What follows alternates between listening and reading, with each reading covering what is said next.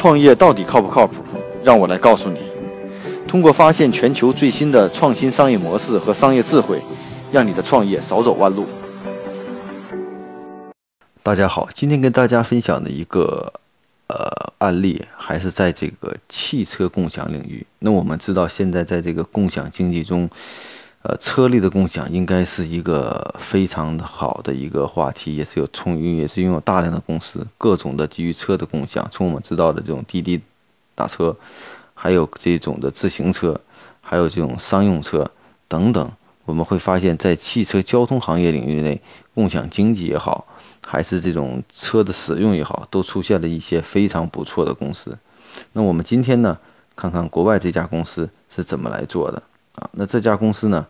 呃，提供的服务，这家公司叫这个 Skird，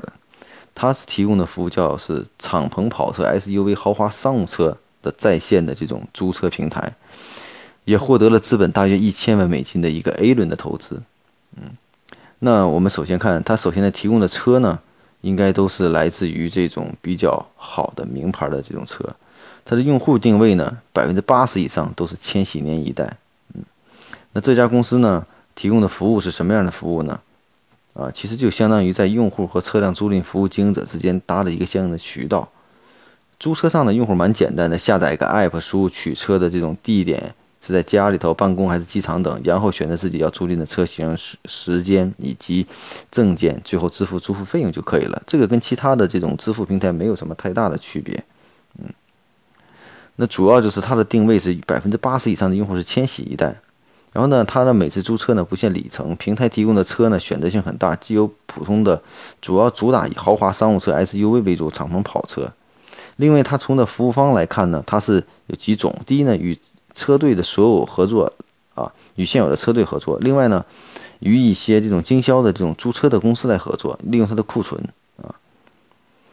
所以呢，它与一些传统的汽车租赁业务以及 P2P 的租车业务区别开来呢，是它不自己拥有库存。只提供给用户的都是车队的车辆，而不是私人车主的车辆，啊，所以他认为车队的车辆一般比私人的这车辆更靠谱，所以他的更多的车来自于一些第三方的服务公司，啊，而且保证的车呢都是比较新的。那这家公司呢，在一五年的时候就获得了百万美金的投资，而且提供的服务呢也是在洛杉矶、圣地亚哥、迈阿密等地区，啊，那现在呢也做了一步更的发展，又获得了新的投资，呃。这个国内的租车市场呢，也有同样的模式出现，比如说我们说的这种易到啊、神州啊、凹凸注册等，还有 PP 注册等，各种的模式都存在。那首先看这家公司提供的，并不是一个 P2P 的注册方式，大量的车辆不是来自于个人，而是来自于原来的一些车队。他认为车队的安全性、可靠性、服务性是有保障的，这点是与其他的这种租赁不同的。而且他的车的范围只限于一些，呃，中高端的比较豪华的车。嗯，那这样的商业模式是不是我们觉得其实也并不是特别难？至少在国内也有很多不同租车的方式，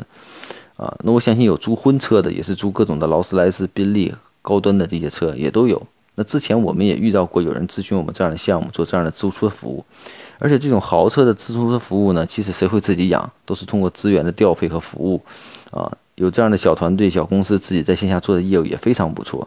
但是怎么把它做平台化、规模化、标准化？那这里涉及到一些我们不可逃避的问题啊，车辆的认证、车辆的保险、车辆的服务，以及用户提车点是否能够足够的方便，我们车的来源在哪里？所以这些都是做这样的项目其实面临的一个主要的问题。更多的问题，我觉得更多的是在这种整体的运营上。那至于商业模式上，那你收的费用无所谓，就是一种就是佣金啊，另一种就是我佣金很低，我可能收固定的这种。呃，会员的服务的费用，啊，那至于还没有其他的这种新的盈利模式出现呢，我觉得也是值得我们去探索的。那至少我们可以看来，看到是在这个汽车这个共享领域里头存在的服务方式还是蛮多的，它是完全是一个高频的事情。也许我们能在这里头做到婚车共同的租赁，还是商用车，还是说是一些特定的一些，我只做 SUV 车，只做敞篷车、跑车都可以。那也许这里头会有一个。更细分的机会，在我们的红海里头创造一个蓝海的服务。